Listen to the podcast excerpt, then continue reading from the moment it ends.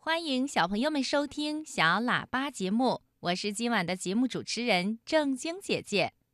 亲爱的小朋友，这几天呢，在节目里呀，正晶姐姐给小朋友们讲了好几个海边的童话故事。于是，到海边玩的小朋友呢，都提到了一个共同的小问号：大海为什么有涨潮和落潮呢？哎，这个小问号呢，是很多去海边玩的小朋友都遇到的。那什么是海水的高潮？什么是海水的低潮呢？什么是潮汐现象啊？潮汐和月亮与太阳又有什么关系呢？这些小问号啊，我们要在稍后的博士爷爷栏目里，请博士爷爷做一个科学的解答。另外，在今晚的小喇叭抱抱熊故事时间里，正晶姐姐带给小朋友的还是一个发生在海边的童话故事。狐狸和他的狼哥一起去看海，虽然没有钓到大大的旗鱼，但是他们却钓到了整个大海。和要好的朋友一起去海钓，这是一个多么浪漫温馨的友情童话呀！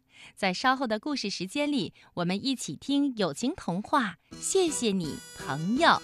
好的，下面我们听着吹起来的小螺号，一起进入今晚的海底童话世界。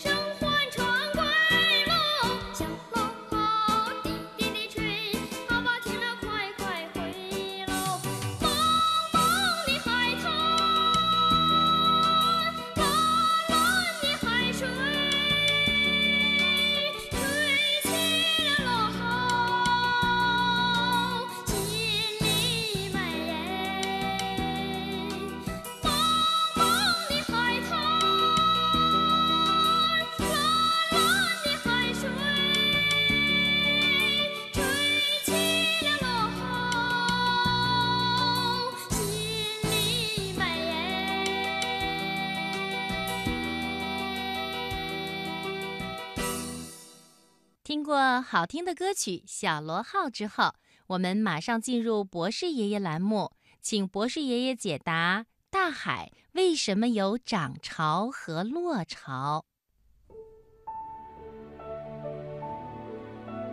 天上的星星为什么不会掉下来呢？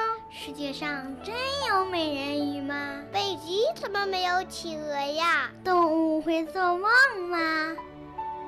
不要着急，不要着急，让我一个一个回答你。我是博士爷爷。博士爷爷，我想问一个问题：为什么大海能涨潮也能退潮？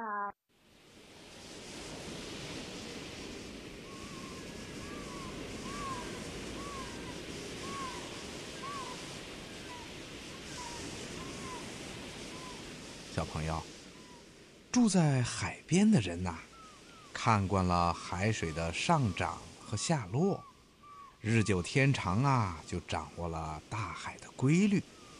人们就把这种自然现象叫做潮汐。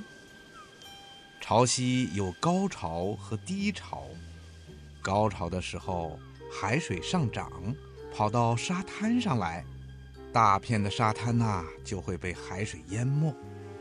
低潮的时候呢，海水退落了，原来被淹没的沙滩又出现了。海岸的涨潮和落潮，一天里呀要各发生两次。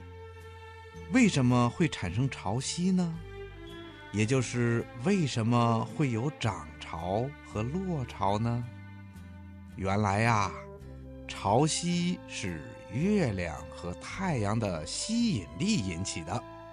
因为月亮离地球近，所以起的作用啊要比。太阳还大，地球对着月亮的那一面，海水受到引力作用会上涨，出现高潮。地球背着月亮的那一面呢，也会形成高潮，海水流向出现高潮的地区，于是啊，就会使另外一些海面出现低潮地区。也就是说啊。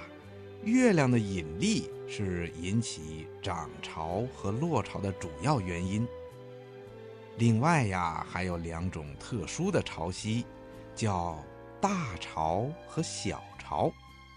当太阳、地球和月亮在一条线上的时候啊，就会出现大潮。这时候，太阳和月亮从同一边吸引海水。使海水上涨的比平时要高，这就叫大潮。当太阳和月亮从不同的两边吸引海水的时候啊，吸引力会互相抵消一部分，这就使涨潮会比平时低一些，就叫小潮。小朋友，你听明白了吗？